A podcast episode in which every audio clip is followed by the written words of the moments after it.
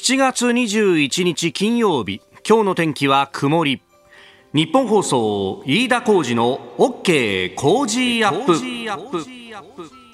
朝6時を過ぎました。おはようございます。日本放送アナウンサーの飯田浩二です。おはようございます。日本放送アナウンサーの新業一華です。日本放送飯田浩二の OK 工事アップ。この後8時まで生放送です。まあオープニング天気の話をね、えー、することが非常に多いんですけれども今週はなんか目まぐるしく変わったよなという感じがあって。うん週の初め頃は本当この時間でもね日本屋上の時計30度を超えてというところでしたが、はいえー、今朝はあ今25.7度、うん、まあ、湿度は、ね、高めで77%ということなんですけれども、はい、やっぱここまで気温が変わるとあやっぱ違うねという感じ、ね、やっぱりちょっとほっとしますよね。するような、ね、ことがありますけれども、まあ、うん一方で列島各地見ますと大雨のところも非常に多くて、まあ、先週あたりは九州の北部、えー、佐賀、福岡、そして大分というあたりでありました。そして今週になるとね、えー、新業さんの出身地でもあります、はい、秋田、ね秋田は大変なことになって、ようやく水が引いてきたって感じなのかね。そうですね。あの、私もその秋田の、まあ、知り合いにいろいろ連絡を取っているところなんですけれども、うん、だいぶ、まあ、水も引けてきて、今はその家財だ道具をこう運び出したりとか、そういった復旧作業をしているそうなんですけれども、その浸水した、あの、地域によっては、エアコンがですね、あの、あね、使えなくなったりとか、お店は電気系統が使えなくなったりという部分があるので、その、まあ、暑い中、こう、作業して、してでも涼むことはなかなか難しいといった状況もあるようなんですよね。うん、まあ、まだまだ本当にこれから復旧復興というところでありますが、はい、秋田、九州北部中心に大きな被害が出ているということで、えー、日本総では義援金をお受けしようと。ということを始めました。はい、えー、有楽町の日本放送本社では正面玄関に募金箱を設置しています。えー、受付の時間ですけれども、平日朝8時から夜8時までになっております。えー、銀行でのお振り込み、三菱 UFJ 銀行本店普通預金、口座番号1856611 185-6611口座名義日本放送義援金です。えお近くの銀行からお振り込みいただければと思います。えー、大変申し訳ございませんが、振込手数料各自でご負担いただく形となります。皆様の温かいご協力、どうぞよろしくお願いいたします。えー、そして、まあ、新業アナウンサー、知り合いのつてをね、えー、使いながらいろいろ取材をね、電話等々でしてくれてるところなんですが、まあ、そうは言いながらなかなか、現地に入って見てみないと、はい、お現状わからないところというのがどうしてもね、はい、あるということもありまして、えー、週末は、はい。秋田に行ってまいります。で、取材をしてきます。はい、で、やっぱりその学生時代からもずっと長く住んでいる秋田市ですので、あの、まあ、その場所、もともとどういう景色であったかとか、そういった部分はわかるとは思いますし、ただ一方で、そのまあ直後ということもありますので、あの復興復旧のお邪魔にならないようにですね、あの現場というのを取材して、その様子というのを週明け、あのレポートできればなというふうに思っています。うん、まあ住宅の被害等々というのがね、はい、まだ行政も全部態度を把握していないという中でありますんで、まあね、えー、一方でその土砂のかき出しであるとか、まあ瓦礫の撤去等々というのは、まあ、これをやらないと、ね、先に進めないっていうのがあるもんね。そうなんですよね。特に今回はその内水氾濫ということもありましたので、はい、そうなってくると、その撤去することっていうのが、その感染症対策というか、衛生面でもやっぱり大切になってくるわけなんですよね。うんまあね、今も話ありましたけれども、本当、まあ、電気とかね、はい、えー、その辺のインフラの復旧とかっていうのも、まあ、あ危機の課題でもあるし、まあ、そういう意味では課題が非常に、えー、山積している中、まあ、報じられてないところ、いろいろあると思いますんで、はい、えー、まあね、えー、土地勘はあるとはいえ、ちょっと、様相も変わってるかもしれない。そ、ね、まあ、そのあたりもね、はい、ぜひ教えてもらえればと、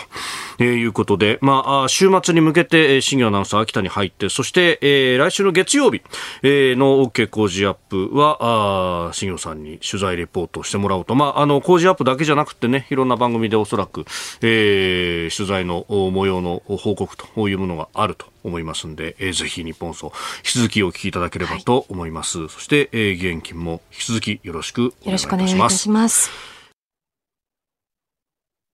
あなたの声を届けますリスナーズオピニオン。この傾向時アップはリスナーのあなた、コメンテーター、私、田新行アナウンサー、番組スタッフみんなで作り上げるニュース番組です。ぜひメールやツイッターでご参加ください。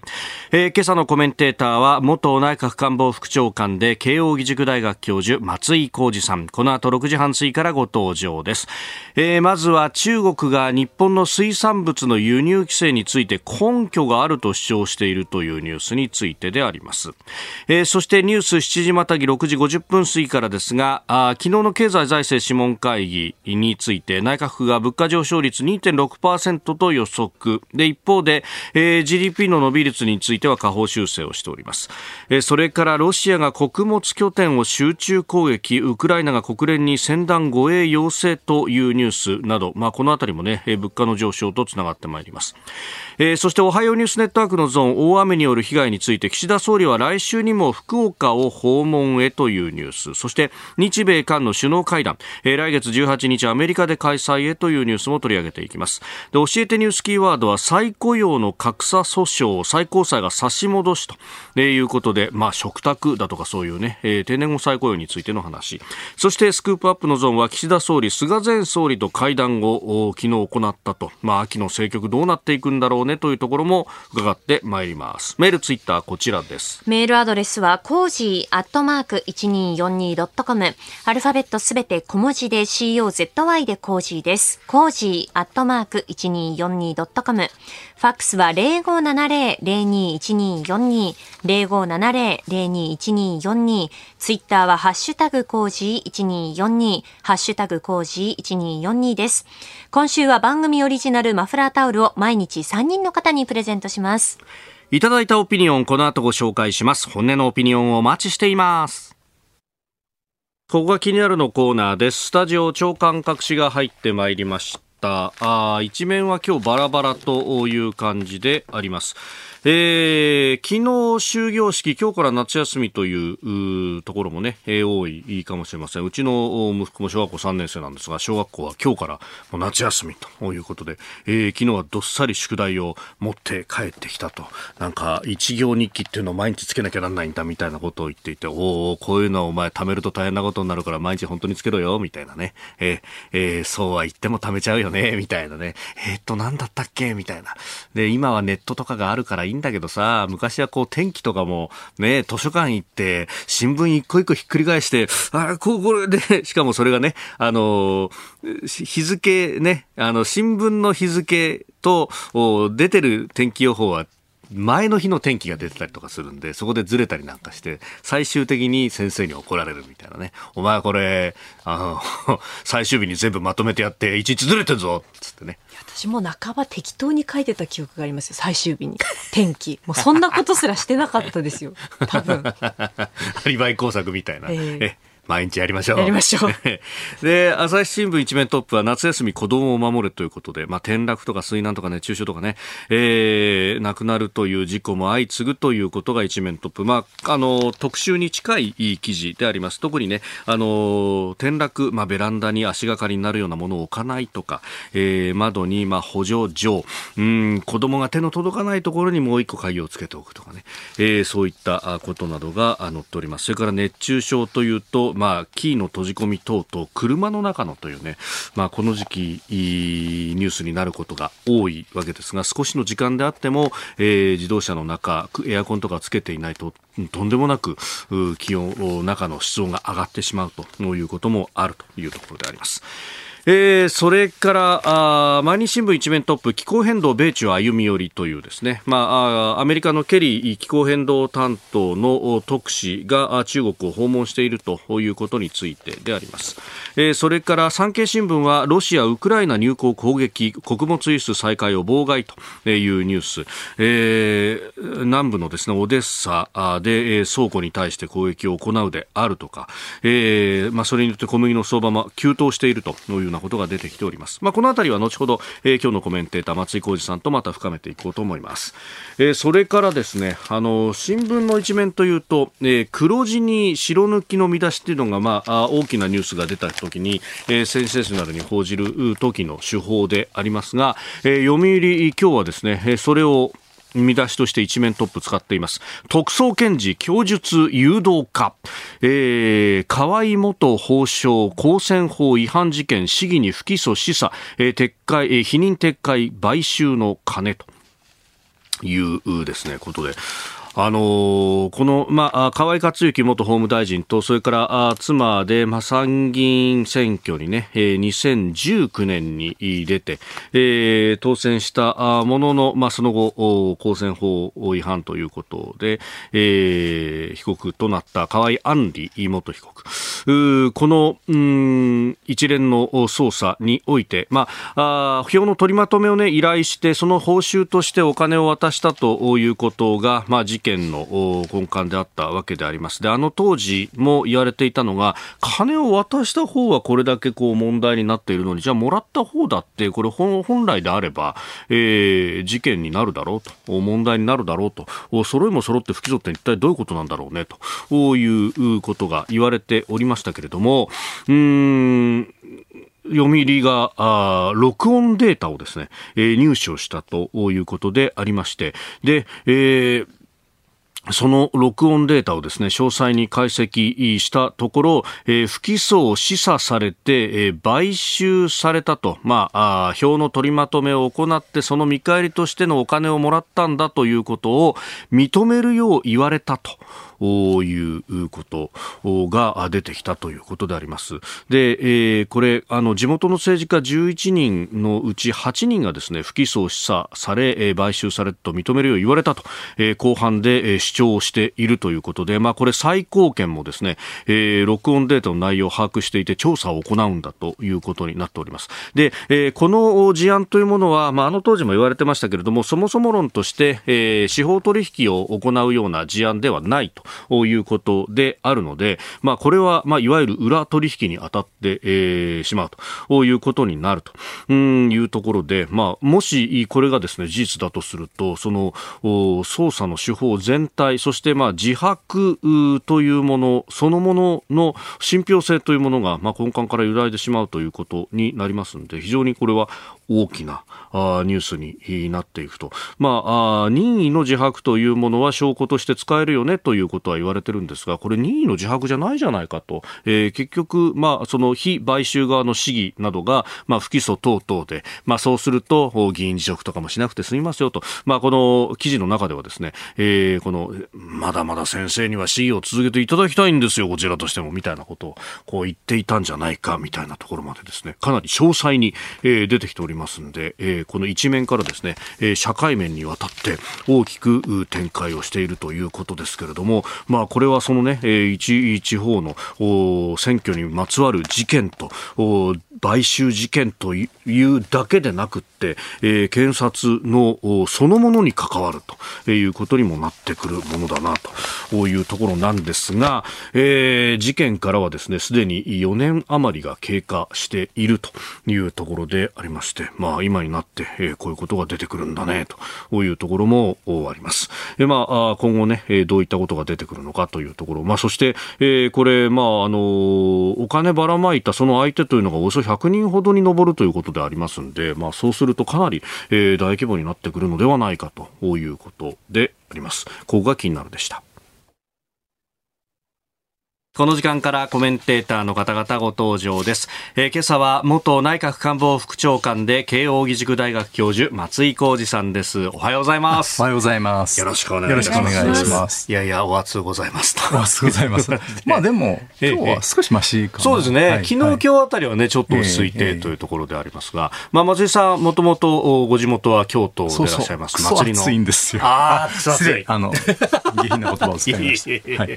暑い中で今ね、お祭りりのシーズンですもんね。そうですね。祇園祭りってずっと続いてるんですよ。一、はい、月ね。長さ頭から。あ、そうなんで、ね、あの、山鉾巡行が終わってもまだ続いてるんです。あ、あの、まだまだ後祭りっていうのもありますし。ほはい。いや、松井さんのツイッター見てると、折々にそのお写真とかね。あいえ、まあそんなにね、お祭りはね、まあ、あの、近所に鉾町もあるんですけど、まあ、私どもは、まあ、どっちかというと、後祭りの担当の町内で。町内で分かれ町内で分かれてるんですね。だから、あの、温度差はすごくあるんですね。へあの、僕はたまたま、あの、宵山の日にね、あの、大学でちょっと仕事があって、帰れなかったんですが、えなんかあの例えば仙台七夕とかああいうところの人から言うと、え借りなくていいのかとかあそんなこと言っていいのかみたいな。京都市は全然平気ですよ。あのもう四山なんか人多いからもう何十年も行ってへんわみたいな人いっぱいいますから。あそういうそういう感じ。あのものすごく熱心にやっておられる方と、ええ、あのまあそれをまあ、後方で、後方で、遠巻きで支えてる 方々とあって、さあ、多様性が認められてるんで。なるほど、多様性。なるほど。えー、今日もね、お忙しい中でありますが、よろしくお願いいたします。ありがとうございます。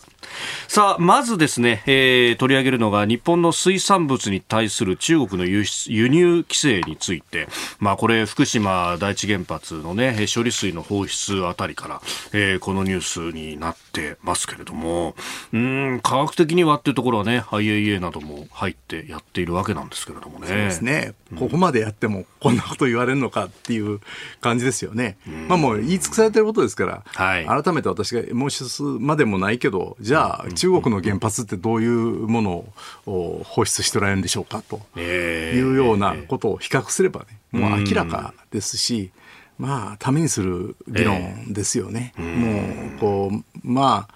えー、歴史の問題でこういろいろこうずっと言われますけれど、はい、まあ、特にそれは韓国なんかも多いですけれど、まあ、こういつまで言ってもこういう話をこの非科学的な議論をされてくるのに対して、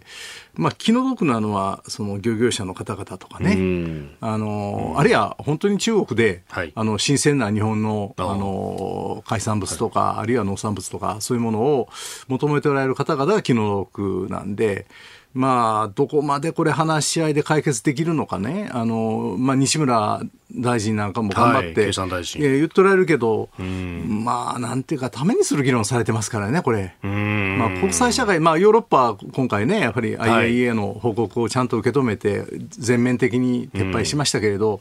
まあ、国際世論の中でどういうふうにそれが無理難題なのかっていうことをきちんと明らかにしていくしかないとは思いますけどね、まあ、気の毒なのは漁業者の方々ですよね。その国際世論とかね、考えると、何か情報戦みたいになってきてますもんね。えーあの、だからそこはね、油断できないですよね。これ非科学的と言って一言で言っても、やっぱり香港とかね、その中国の影響力で、こういろんな国々はそういうことを言い始めてますから、やっぱりこれは情報戦として大事だし、まあ他方でですね、まあこれ、日本の中でのこう世論形成も含めてね、はい、非常に丁寧丁寧にやってきた、それはまあ震災の教訓があるから、あの当然のことなんですが、うん、他方でいろんな人たちの合意が得て初めてなんかできるっていうのはね、はい、ちょっとあまりにもやりすぎても、もう逆にごねてしまう人たちはごね得っていうかね、まあ、あるいはこれ政治的なプロパガンダに使われてるわけですよね、明らかに。だからそういうやり方をどこまでお付き合いするのか、きちっとやるのか、あるいは、そのこういう輸入規制で昔非関税障壁っていうのはありましたけど、こういう安全を理由にした全く非科学的な輸入制限ですよね。でこれで弱いものが日本の漁業者の方々などがもう非常に泣き寝入りをさせられるというのはこれはなんとか政府としては、えー、きちんと国際世論に訴えていかなければいけない話だと思いますね。えー、まずはこの中国の輸入規制について取り上げました。松井浩二さん今日も8時までお付き合いいただきます。よろしくお願いしますえまず株と為替の値動きをお伝えしておきます。現地20日のニューヨーク株式市場ダウ平均株価ですが前の日と比べて163ドル97セント高い3万5225ドル18セントで取引を終えました。ハイテク銘柄中心ナスダック総合指数は294.71ポイント下がって1万4000飛び63.31でした。一方円相場は1ドル140円実践付近で取引されております。まあ、このところ四半期決算各社出ておりましてそれを交換してあげるということがダウでは続いておりますが、えー、今日は製薬大手ジョンソンジョンソンの決算が交換されたということで9連投9営業日続伸となっております。えー、ということでアメリカはね、えー、景気よねという感じになっておりますが、では、あ一方で日本の経済についてこちらのニュースです。内閣府が物価上昇率を2.6%と予測。内閣府は昨日の経済財政諮問会議で今年度の消費者物価指数が前の年度と比べて2.6%上昇するとの見通しを示しました。1月に閣議決定した見込みから0.9ポイント上方修正していて食品などに加えてサービスの値上げが進んだことなどを反映したということです。でこれによって GDP の成長率予測は1.3%ということで、まあ、これ実質なので物価の上昇を織り込むとちょっと引き下げということになったようであります。まあ、このね、えー、物の値段が上がるっていうのは、松井さん、結構生活してても実感するところはあります、ね、これは実感しますよね。まあ、あの、諸外国、欧米諸国に比べると、日本の物価高騰はさほどではないと言われてますが、実感はしますね。まあし、しばらく経験してない。い若い人たちって、だってインフレって知らなかったわけですよね。賃金も上がらないし、物価も上がらない。むしろ下がる。大デフレみたいな言い方をする人もいましたが本当にでそういう中でやっぱりこう日々に感じるのは感じますよね、いや隣で新業アナウンサーが激しくうなずいていて平成4年生まれなのであだからインフレを知らない。知らないですねまさに。物の値段は下がる一方。1992年。僕結構ねあの、はい、ノマドみたいな生活してて あの、はい、こうあまりじっと仕事ができないので あのこうはい、えファミレスに行ったりしてね、うんうん、電源があるから。いろんなところでお仕事されてますよね。そうするとね、あのーはい、なんか、半端じゃ5割ぐらい上がった感じがしますね。ああ。なんか今までファミレスってなんか500円ぐらいだったのが、はい、なんか、あ、気がついてみたらなんか1000円いってるとか。あの、もちろんロイヤルあ、言ったら、あの、なんとかっていうかいうようなちょっと高いところは、まあもともとね、ちょっと高かったけど、もっと安い。リーズナブルなね。そうそうそう、安いとかリーズナブルな。ところ行ってでも。G とか J とか。そうそうそう。それでも、あっという、気がついたらね。4桁いくんですよね。そうそうそう。なんか出てくるものはなんか薄くなってるけど、みたいな。だからそれは痛切には感じます。他方で僕らみたいなある程度年の人間は、狂乱物価とかいろんなものを経験してるわけです。あの、第一次第二次石油危機とかね。はい。そうすると、今日の後の本題、本題っていうかそういう話もあるかもしれないけど、うんうんうん、その、こういう値上げで、こう、なんか値上げになったら、はい、あの、補助して、ガソリン代高いから、なんか、はい、あの、補助して、経産省、N 庁は補助して、えー、それを何十円か下げるとかいうようなことをずっと続けてる、うん、まあ、これが、まあ、この前、経済財政諮問会議の民間委員でしたっけ、はい、あのま、おっしゃってましたけど、ちょっとこれ、いつまでやるのかなと、あのいろんな、例えばコロナもあって、こんな非常に、まあ、いろんなインフレがあって、国民生活が非常にダメージがあるときに、なんとかしなければいけないっていうのは、まあ、理解するし、まあ、私も単に財政再建とかいう意味で言ってるわけじゃないんだけど、えー、ただ、こういうことにお金使うっていう、使い続けるというのが、こう、癖になってしまうと、それ以外の本当に日本の競争力とか考えてやらなければいけないことに対してお金使うことができなくなっちゃうんじゃないかなっていうのが僕はちょっと心配は心配なんですね。まさにね、昨日の経済財政諮問会議で正式にペーパー出ましたけど、そのガソリンの補助について、まあこれ、一方でガソリン価格は、あリッターあたりが9週連続値上がりだと。まあこれはその補助金を徐々に下げていってるというのもあるんですけれども、そういえば一番最初って、そのガソリン税税の暫定の部分をどうするとか、そういう話だったのが補助金にすり替わったわけですよね。この辺、いい加減こうグランドデザインみたいなものから考えてもいいんじゃないかと思ういや、そう思いますよね。だから、これはもう本当に玉木さんなんか、その言い。出しっぺでね、はい、今でもとにかく、はい、どんどん財政でという、うんうん、まあ、玉木さん、逆に財務省出身だから、はい、財務省出身であるがゆえに、なんか財務省的な見解と逆張りをしないといけないという意識もあるのかもしれないですよ。もちろん財政のことものすごくよく分かる。ただ、やっぱり普通に考えて、私、元、もともと安倍首相を支えてたものすごく近い方と話をすることもあるんですけど、はいこれ安倍政権でこれやりますかって言ったら、やらないよ、こんなものと。おむしろ安倍政権はやらない。やらないよと。その絶対やらせない、こんなもの。いつまでやってんだ、こんなものと。うん。いう意見があります。もう明確にもう非常に安倍さんに近かった人方から、ね、一番最初は激変緩和という意味ではやるかもしれないけれども、えー、そういつまでこんなものをやめられないよ、これもう伸ばして伸ばしてと。で現実にやめられなくなってきてるわけですよ。あの当時だから補助金でって時に、いや、これ始めちゃったらやめられなくなるよって指摘ありましたよね。えー、松井さんも指摘されこれ9月でしょ？はい。だから、えー、そこでやめられるの？と、それこそ選挙とかが岸田さんどう考えてるのかにもよるけど、はい。まあ、僕はちょっともともと前回お邪魔した時も、えー、あんまりり必ずしも今年の選挙ではないんじゃないかというふうに思ってますけど、でもそうやっても改造してね、はい、内閣改造。9月ですか、今は改造今、言われてるのは9月のね、あの上旬半ばぐらいに改造、党役員人事あるんじゃないかという、ね、その時にこれもやめられますか？っていう話。タイミングがドンピシャで合ってしまいますね。だからそうなってくるとね、同じお金使うんだったらもうちょっと違うことに使った方が僕はいいんじゃないかな。まあ日々の生活から助かりますよ。確かに。僕らガソリンヘビーユーザーですからね。まあそうですよね。だからそれ助かるけど、はい、でもこういうことにお金を使い続けるのがいいのかな。まあ国民生活には密着してますけどね。だからなんか変な抽象的な無駄遣いではないとは思うけれど、はい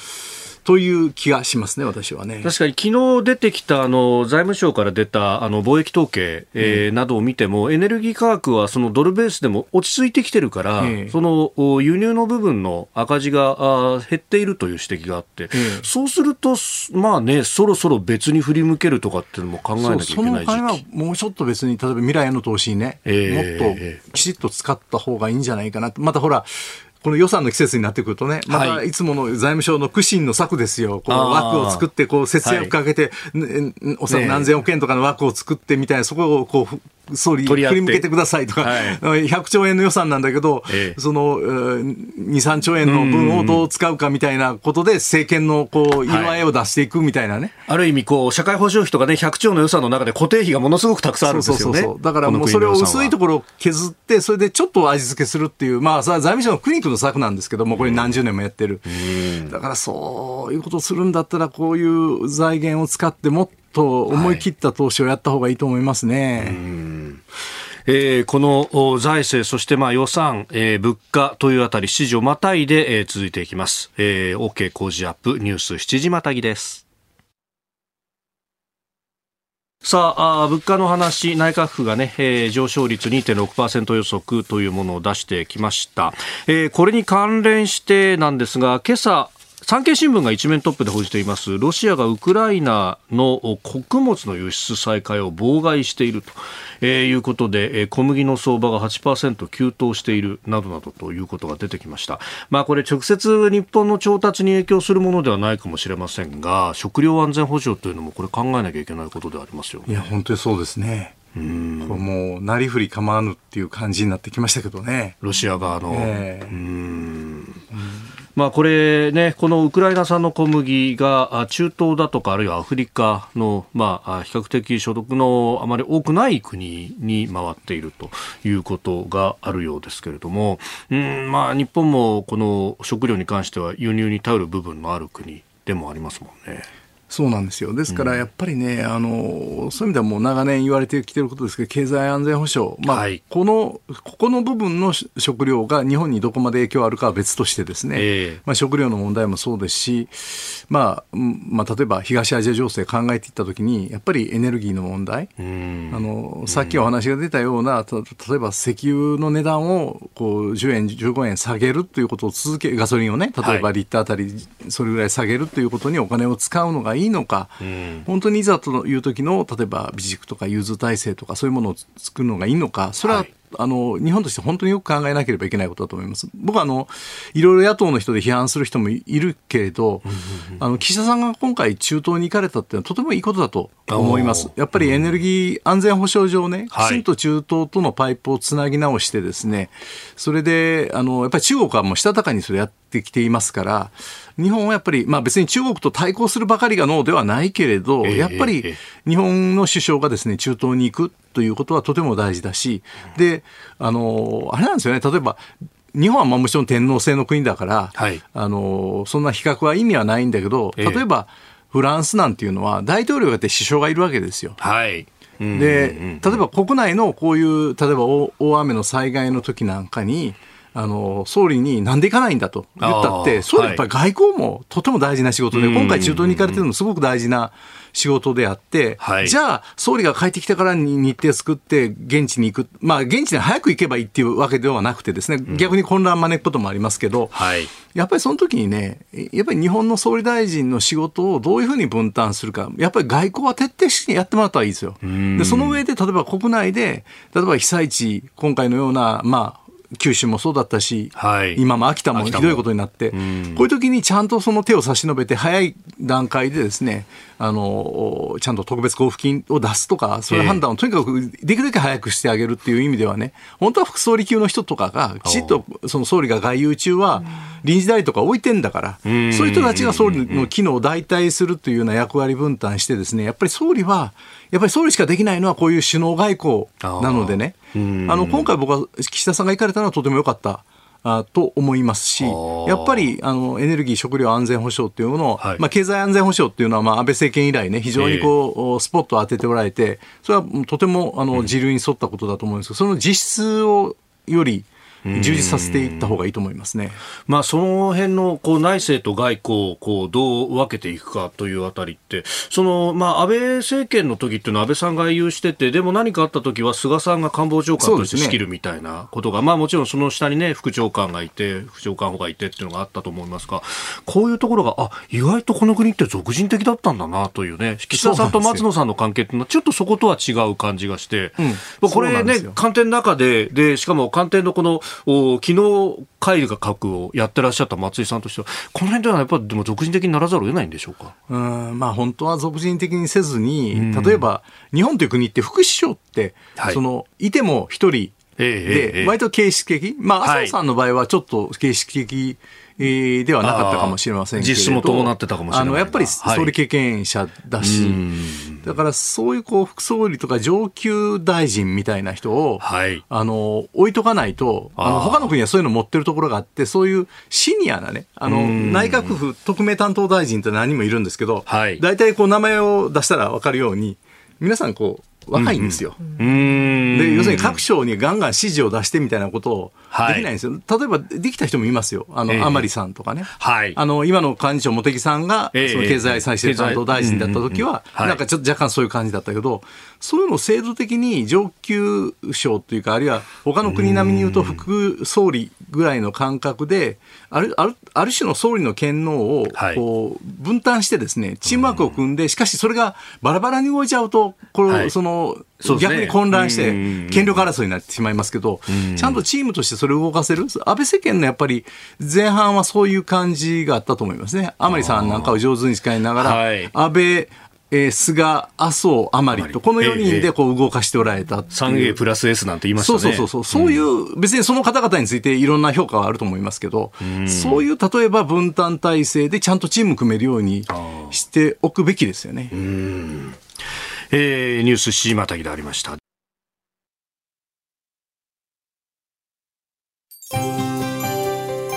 ここでポッドキャスト YouTube でお聞きのあなたにお知らせです。ラジオ局日本放送飯田浩司の OK コージーアップ週末増刊号を毎週土曜日の午後に配信しています。1週間のニュースの振り返りニュースの予定やコメンテーターのラインナップをご紹介しています。後半には Cozy up! コメンテーターがゲストと対談するコーナー。今月はジャーナリストの佐々木俊尚さんと北朝鮮による拉致被害者家族連絡会代表の横田拓也さんに登場いただきいまだにすべての拉致被害者が帰国していないこの問題について伺っていきます。週末もぜひチェックしてください。おはようニュースネットワーク。取り上げるニュースこちらです。大雨による被害岸田総理が来週にも福岡を訪問へ。日本各地で相次ぐ記録的な大雨をめぐって岸田総理大臣は来週にも福岡県を訪問する方向で調整に入ったことが分かりました。被害があった現場の視察や関係者との車座での対話などを検討しているということです。えー、激甚災害指定などについても、まあ、この視察で判断をする見通しだと報じられております。えー、では、ここでまず、大雨に関する情報をまとめてお伝えしておきます、えー、記録的な大雨による影響で住宅被害の確認が進まない秋田市は、えー、昨日20日、現地で調査を行う職員を50人に増やしました。今日以降は200人体制とし被害の実態の把握を進めることにしています秋田市と能代市の一部では土砂災害及び河川氾濫の警戒のためおよそ3万6000世帯およそ7万人に対して危険な場所からの避難を呼びかける避難指示が継続しています。なお秋田駅と盛岡駅の間で運休していた秋田新幹線は昨日の始発から運転を再開しております。えーまあ、在来線に関してはまだまだ復旧のめどが立たず、あるいは8月になってからあ運転再開を目指すというようなところも出ているようであります。さあ松井さん、本当に関東にいるとね、えー、暑いというところばかりが目立ちますが、列島全体を見ると、大雨の被害がかなり出ております。いや、本当にそうですね、もう、うなんていうか、お見舞い申し上げるしかないけれど、まあ、えー、政治はやっぱりこういう時に、はいあの、できるだけ早くね、これ官僚組織でやっぱり激甚災害してると時間かかるんです。ある種の要件があるし。それから、まあ、その、災害時に一番便利な特別交付金っていう、特攻っていうんですけれど、はい、まあ、その地方交付税交付金の一つの形態なんですけど、はい、これなんかもできるだけ早く出してあげるっていう判断をして、まあ、とにかく現地で、あの、とにかく復旧、救援、はい、に励んでおられる方々をとにかくエンカレッジするということに尽きると思うんですよね。それをできるだけ早くやってほしいし、まあ、あの、これ国会でもちろんあの閉会中審査やるのは大いに結構ですけれど、はい、それは国会の仕事だと思いますが、あのまあ、足引っ張りというんではなくてね、あのお互い何ができるかっていうことをぜひ競い合って、はい、あの被災地を支援するっていう姿勢でやってほしいです。これはもうとにかくどこで起こるかわからないわけですかね、今ね。まあ、九州なんかは、まあ、割と台風とかの被害に比較的慣れておられても、やっぱりあれだけ線状降水帯とかあったり、あるいは今回の東北みたいに、そういうものが比較的ないなかったエリアにそのようなことが起こってしまうとか、で最近は北海道でもね、梅雨に近いような気候があるとか、そ、ね、のやっぱり気候変動起こってますから、まあ、それを支えるような体制を作った方がいいですね。うん。まあ、かつてはその、まず自治体からのニーズが上がってくるのを待って、ええ、それから動くみたいなところありましたが、え、今はプッシュ型が相当進んでいるというふうにも言います、ね、そうですね、まあ、それはやっぱり阪神・淡路東日本大震災という巨大災害、まあ、その間にもいろんな、まあ、熊本をはじめとしていろんな地震があったり、はい、あのあるいはこういう集中豪雨があったりして、あの教訓はわれわれ学んではいるんで、まあ、それはできるだけあの多少無駄になったとしてもですね以前みたいななんかこう変な無駄ではなくてできるだけ現地と情報も結んで、はい、あの中央集権型ではないこう情報共有の仕方で、えー、迅速にやってほしいと思いますね。うん。まあ、あの各省庁地方のこう、ね、出張部局みたいなものっていうのはそれぞれに持ってますもんね。はい。まあ、だけどやっぱり一番こういう時に頼りになるのは、ええあの、地方整備局という国交省の出先ですね。これはもう、あの、ある意味では、えー、同州制なんかを議論しているときに、はい、そういう国の手先っていうのはもうなくていいんじゃないかと、同州みたいなものがそれを担うべきだという考え方もありましたが、広域インフラみたいなものですか、はい、あのですから、まあ、都道府県をまたがるもんですね、例えばあの東日本大震災だったら、結局、東北各県がやられた、まあ、特に、あの太平洋側の各県はもう甚大な被害を受けたときに、えー、岩手、宮城、福島と。えー、それやっぱり地方自治体で、まあ、結局、同州があったらまあどういう役割を果たしていたかわからないけど、あの時に一番やっぱり機能したのは、はい、あの整備局なんですね。確かにあの串の葉作戦って言いましたもんね、はいはい、えー、真ん中のところの東北道から連なるところから各海側に道を警戒していくんだと、だから我々は文献と集権というのを、はい、なんか文献か集権かどっちか白か黒かではなくてね、ある種の機能は、場合によってはある種のものが起こった時には、僕、いつも自治体の人と話するんですけど、普段は日常はむしろ自治体主導でいいけど、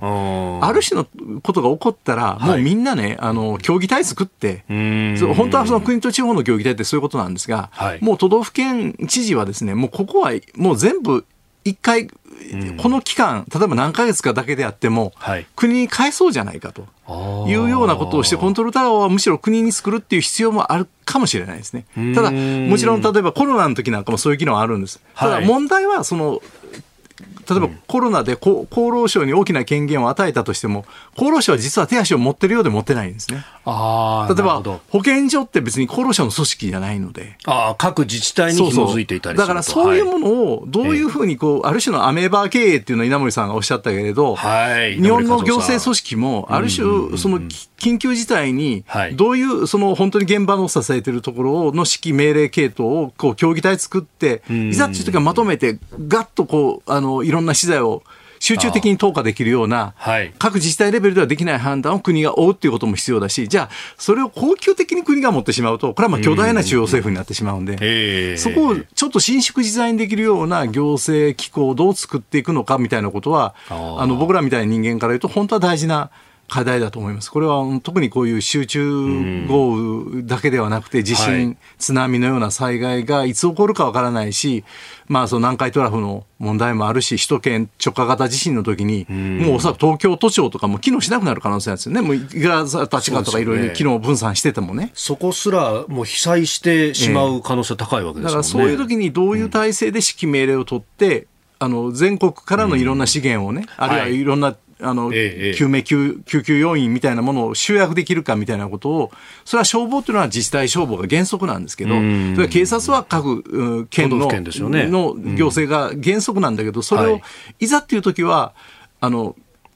機動的に配置できるような、まあ、そういう体制を国と地方が協議体作って僕は作るべきだと、今のような時期にそれを考えておくべきだと思いますけどね。それってあの、例えば憲法改正の議論の中で緊急事態条項だとかっていうところで、まああのまあ、国会の機能とかも含めて議論はしてますけれども、そういうこう憲法議論にまでなっていきますか、それとも法律レベルでこれはできるいやあの憲法議論も大事だと思いますけど、その時に議員の身分とか、はい、議員任期の延長みたいな話を皆さんやられるんだけど、ね、まあ、それも、うんうん、あの大事じゃないとは言いませんが、えー、いざっていう時に、まあ、おそらく憲法でそこを規定する必要はないかもしれませんが、やっぱりある種のその緊急時にどういうこう国と地方の役割分担を弾力的に協議体で話をして、これはこうやろう、今までの法律の読み替えみたいなことでできるようなものを作っておくとかですね、やり方はいろいろあると思います。だけど、そのことだけでも、ちょっと研究して、えー、1年か2年かけてどういう法体法整備をすればそれができるのか、それが地方組織の肥大化にならない、地方の実勢をこう目をつまないような形で、だけどいざっていう時にはそれが連携して動けるような体制をどう作るかっていうのは、本当いつあるかわからないんで、巨大なものが。それはあの考えるのは、あの僕は岸田さんなんていうのは本当はね、はい、あの全体的にあの要するに非常に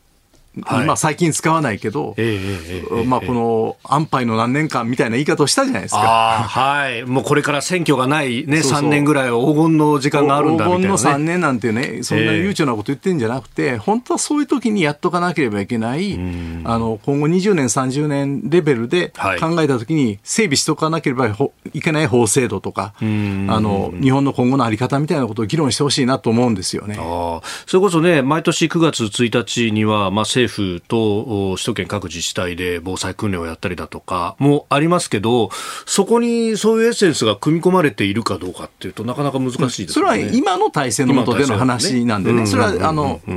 要するに関東大震災の日ですよね、はい、9月1日っていうのはね。えー、だからその時にその教訓を忘れないで、でも僕らはその後阪神も東日本も経験したわけですから、さらにシステム自体をどう変更するのか、あるいはどうやったらそのそういうもっと巨大なものが来たときに、日本が回るのかということを考える体制を作るっていうのは、おそらく今後の20年間ぐらい見据えてやらないかん。まあ、そういうレベルの話は他にもたくさんあるんですよね。だから僕は戦後100年委員会っていうのを作って、1945年から100年とは2045年の戦後100年の時に内外環境変わってますよ、さ国際環境も含めて、ね。はい、アメリカの位置づけとかね、おそらく今日の話ある、この後あるかもしれないけど、だそういう状況の中で日本はどういう国際社会で生きる日本を作るのか、国と地域の役割分担ってどうなるのか、人口減少の中でどうやって活力ある日本を維持し、磨き上げるのかっていうことを考えたらいいですよ。だから岸田さんのお師匠さんである大平さんはものすごいことをやったわけですよ、彼は。もうその研究会レポートを受け取る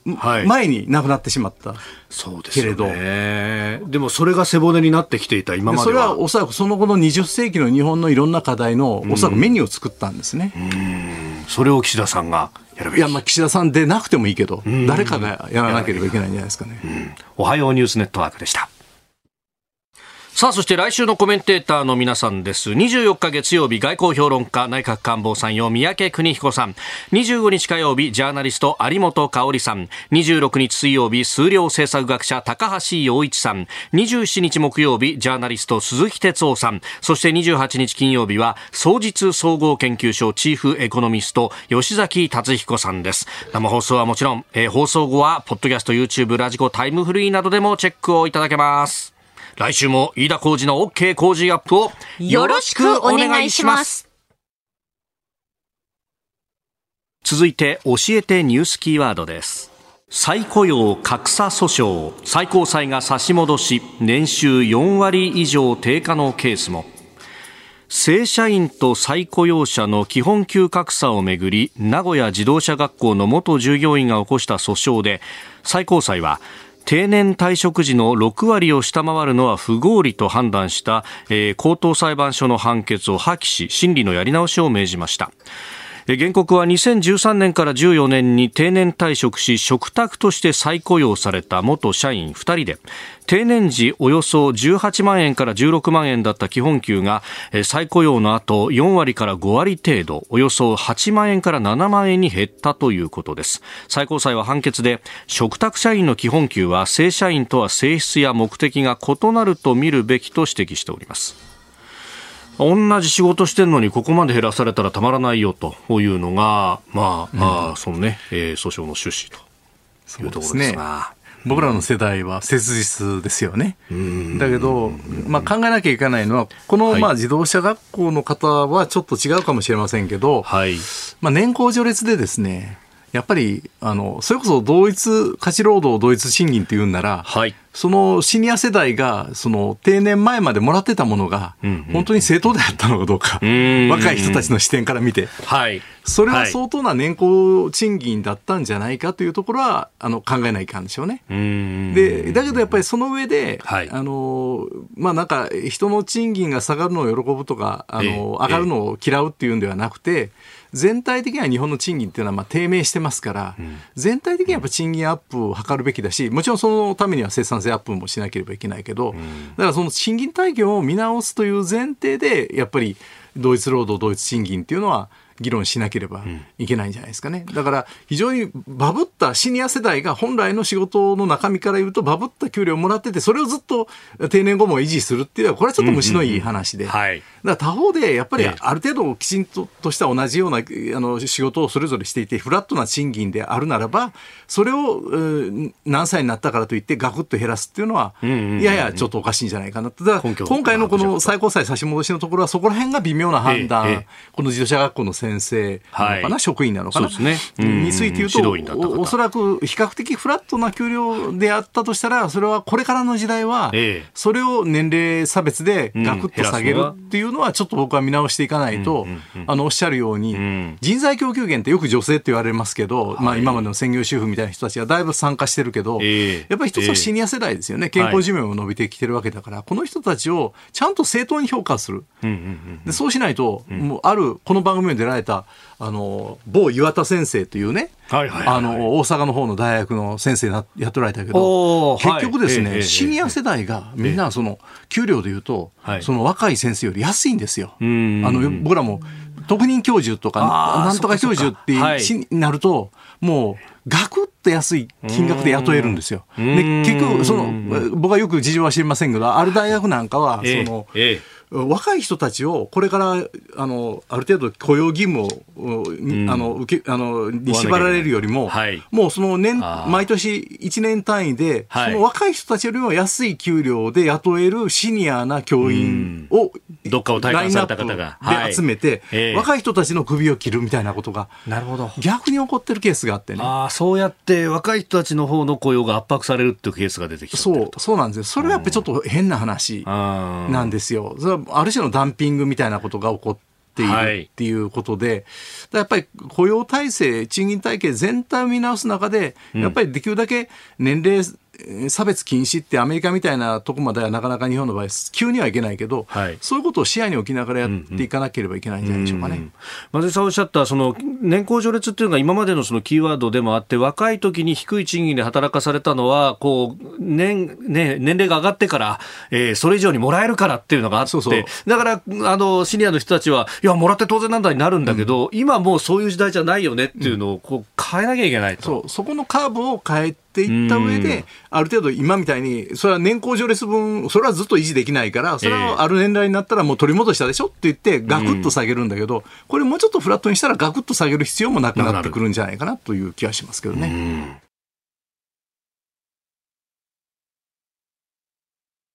続いて、ここだけニューススクープアップです。この時間、最後のニュースを、スクープアップ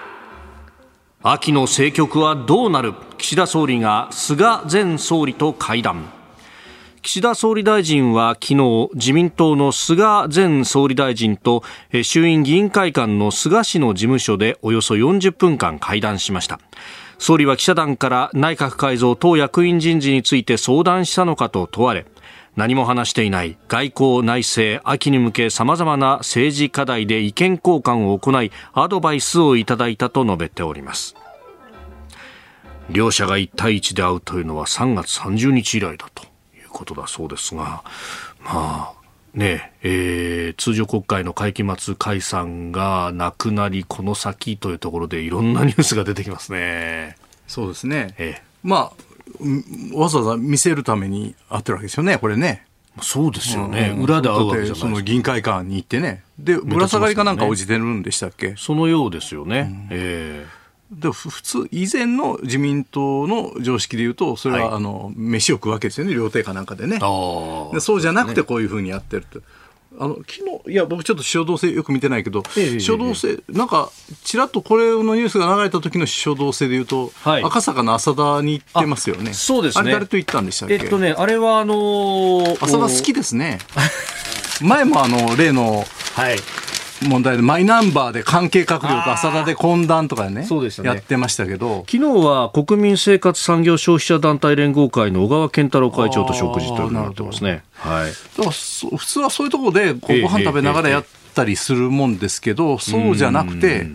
やったっていうことですよね。そそこら辺も含めて見せ見せる、はい、で、そういうこう、料亭政治的なものを叩かれたから、また浅田に行くのもっていうことでやめたのかもしれない。個別名を出しても、別に浅田さんに恨みも、ひいきも何もないんで、えー、立派な、あの、素晴らしい料亭だと思いますけれど、私もなんかお呼ばれで、あの、おこぼれで、あの、ついてこいとか言って行ったことありますけど、あの、それはともかくとして、はい、あの、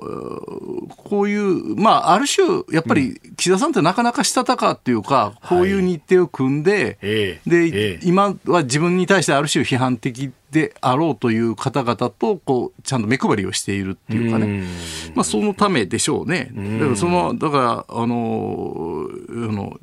内閣改造党役員人事について話しないわけじゃないですよね。はい、まあ、あそのですよね、それはある種いい関係を見せようということだし配慮してやってるわけだから。うんこんな政策課題じゃないでしょ。うん、やっぱそこの部分が。それは政局そのものだと思いますけどね。そうですよね。うん、で、まあ、記者団から直球で聞かれたら、それは、そうだとは答えられないしね、みたいなところで。まあ、でもニュアンスとしては外交内政って書いてあれば、それはそうだってことになりますよね。うん、もうだから、そのね、菅さんは何に関心があるかという、非常にプラクティカルな、人ですからね。まあだから菅さんみたいな人を上手に使った方がいいとは思いますよね。岸田さんはもうちょっとこうビジョナリーなことを、本来大平首相直系だと宏池会の、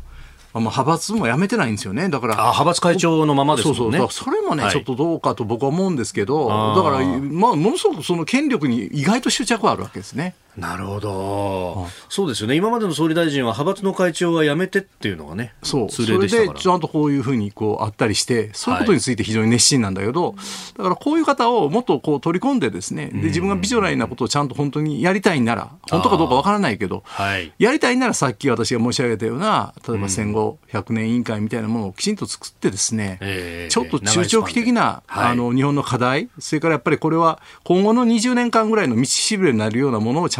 んとあぶり出しておく。それはおそらくこの1980年 ,80 年に出されたものとは全然スケールの違うものを、また、またちょっと別種のものをやっておくっていうことをやって、で、しかしこの剛腕みたいなところは、はい、この菅さんみたいな人の力を借りるっていう、うまいコンビネーションを作っていただけたらいいけど、まあ単にこう、ある種の自民党の中のこう、権力争いの中でこの人の力っていうことではなくてね、はい、というものを僕は岸田さんには期待したいですけどね。まあね、この解散風が吹いて止んでみたいな話であるとか、非常にこう、ここのところはもう近視眼的なところにね、えー、なってきていて、まあ、あ支部長を決めるとか、そういうのも出てきたし、なんか選挙も近いのみたいな話ばっかりになっちゃってますね。なんでこういうふうに煽るのかね。あの、それが僕はよくわからないんですけど、まあ確かにやるとしたら、はい、もうちょっと早いタイミングしかなかったんで、もうそれも僕逃しちゃったんじゃないかなと思いますけどね。だからまあ、もうむしろ、ちゃんと、私の考えでは、ちゃんと堂々ときちんとビジョンを示して、はいあのこう何何のための選挙かっていうことですよ。要するに自分たちができるだけ議席を減らさないための選挙みたいなものをそんな2年単位にやられたって、はい、僕はあのその全然評価しないですね。割と安倍さんはそういうところあったですね。ああの、はい、結構これはだから勝てるタイミングで、はい、あの野党をある種潰してきたっていう、積極的には非常に安倍さんのあの選挙っていうのは効果的だったけど、本当は安倍さんの任期の長い任期の間に後半、が、本当はもうちょっとやっていただくべきことがあったのが、僕は若干、あの、その戦術的な、あはい、あの、選挙によってね、戦略的な目標の部分が、まあ前半は本当に素晴らしかったけど、後半はちょっと、本当だったらもっと仕掛けてほしいっていうものがいくつかあったんだけど、それはやっぱり、その戦術の前で、ちょっとこう、色あせてしまったように僕は思うんですけど、あの、そういう意味では、岸田さんも何のためにやってんのかって言ったときに、やっぱり、その大平さん的なものをもう一回仕込むということをミッションとして捉え直していただきたいと思いますね、まあ、大平さんのね、えー、大平研究会と呼ばれるものあのよく言われるのは田園都市構想というやつででこれを岸田さんがデジタル田園都市構想というふうに引いたりとかということで、また再注目されましたけどあの研究会の意義というか扱ったものというのはそれだけにとどまらない、ね、全然違いますね。例えば環太平洋なんていうのがあって要するにそれは後のアジア太平洋協力っていうのが、むしろ日本を主導しが日本が主導して作った1989年にそれが立ち上がった時日本がものすごく大きな役割を果たしてるんですよ。大北三郎さんなんてもいらっしゃいましたけど、はい。えあの、えいろんなこう論客がいらっしゃって官僚たちにもそういう人脈があってですねそのアジア太平洋協力っていうのはおそらく大平研究会で発足してそれが APEC につながってるんですよ。あああの当時だと ODA 主体でとかじゃない形で何かできないかとかそうです。例えば福田武雄さんは例えば、はい、あの福田ドクトリンって ASEAN 政策みたいなものを出したりとかいうのあったけど、ね、割とグローバルな枠組みを作るっていうのが、あそこの研究会から生まれてるものっていうのはあるんです。それから、あの研究会で提案してるけれど、できてない、例えば文化の時代の経済運営どうしていくかみたいなことを言ってるんだけど、いまだにまだできてないようなものっていうのがあるし。あそれってコンテンツ戦略とかそういうところにもつながってくるような今で言う、その例えば家庭のあり方とか、あるいは今で言う多様性みたいなものをどう、こう日本の経済社会の中に多様なものを入れ込むかみたいなことも全部実は宝物宝箱のような研究会なんです。いまだに。ルーツというかそう。原石みたいなのがいっぱいえー、だ要するに200人のオピニオンリーダーを集めて9つの,、はい、あのえー、分科会でですね、えー、レポートを作って全部で800ページですよ。細かい字でね。僕のこの今このスタジオにちょっと持ってきたんですけど、はい、たまたまちょっと仕事しないけん。でこのこの細かい字で800ページですよ。だからもうそうそうたる文化人あの、はい、当時の若手の気鋭の今でいうと大御所のような先生方がここに入って、えー、この中にあの SF 作家の小松左京さんもいらっしゃったんですよね黒川紀章さんとかね、建築家のね。のはい、だからその、いわゆる大学の先生だけじゃない、そういう方々の山崎正和先生なんかは、まあ、大学の先生でもあるけど、はい、劇作家、えー、もうそういう方々がたくさんいる。私がその大学時代に、その駒場の教養学科というところに、はい、あの、はい、残留、駒場に残留すると決めたのは、ちょうどその、本郷に行かずに。そうそうそう。ここ3、4年も駒場にその先生方がたくさんいらっしゃったんです。駒場が一番、まあ一番って今の人にちょっとあれだけど、はい、一番輝いてた頃。公文先生、佐藤清三郎先生、内田太郎先生、もういろんな方々がここに関わっておられてですね。でもう大蔵省印刷局からこのもうはい、もう10冊ぐらいこう本がこう観光物が並んでいてですね。それをもう学生時代見てうわこんな先生方やってんだっていう。ででもそれが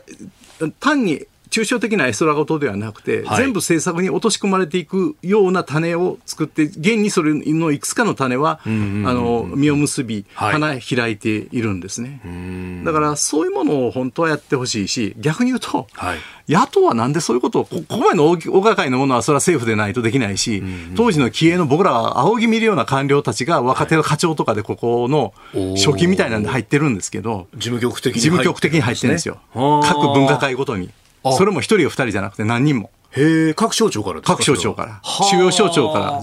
こう全部、こう、分野に応じて。9つ分科会があったっておっしゃいましたもんね。だからもう、うん、例えばもう、切れ者長野さんとかね、あの、銀行局長やった財務省でいうとね、田谷さんとかね、はい、有名な人ですよ。で、もちろん総理秘書官になってるような、まあ、通産省で言うと、福川さんって時間やられたね。なんかは、もちろん総理秘書官としてそういうのをこう、全体を取りまとめというか。だけど、はい、結果としてはこの報告の大部分を受け取ったのはもう大平首相の後の伊藤あ伊藤正義官房長官でありとか。が代理で受け取ってるようなものがあって結局大平首相自身はこれをその成果物は見れ見ずに全体は見れずに亡くなってしまったんですけどその後の人たちがこれを受け継いでると中曽根さんが受け継いだりいろんな人が受け継いでるっていう、だからそういうものをあのやっぱり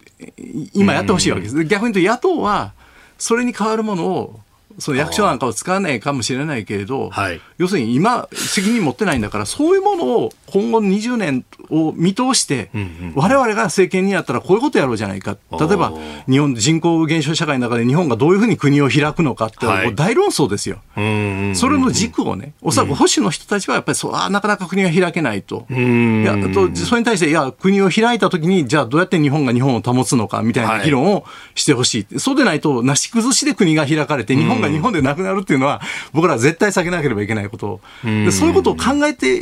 考えながら、例えば入国管理の問題を議論してほしいわけですよ。はい、単に対症療法的にで、こんな問題が足りないから持ってくるとかじゃなくて。そうそうそうだからその人手が足りないその農家とか宿屋でもそうですよ。でそのそれは大事なことですよ、経済の、あの、生きた経済というのは。だけど、はい、その時に大きな展望とシナリオがあって、その中でどういうふうに当てはめていくのかっていうことを考えないと、一つ間違ったら大変なことになりますよ。それが欲しいと思いますね。野党は本当にそれをまともなその政権を担う野党と思うなら、そういうことを作ってほしいですね。うんえー、秋の政局どうなるという話からもっと先20年30年この国どうするというところをお話しいただきましたあなたと一緒に作る朝のニュース番組飯田浩二の OK コージーアップニッポン放送の放送エリア外でお聞きのあなたそして海外でお聞きのあなた。今朝もポッドキャスト YouTube でご愛聴いただきましてありがとうございました。飯田浩司の OK! Cozy up!。東京有楽町ニッポン放送で月曜日から金曜日朝6時から8時まで生放送でお送りしています。番組ホームページでは登場いただくコメンテーターのラインナップや放送内容の原稿化された記事など情報盛りだくさんです。また公式ツイッターでは平日は毎日最新情報を配信中。ぜひチェックしてみてください。そしてもう一つ飯田浩二アナウンサーが「夕刊富士」で毎週火曜日に連載中。飯田浩二の「そこまで言うか」こちらもぜひご覧になってください。忙しい朝そして移動中ニュースを少し深く知りたい時。ぜひ AM、FM、ラジコはもちろん日本放送のポッドキャスト YouTube でお楽しみください。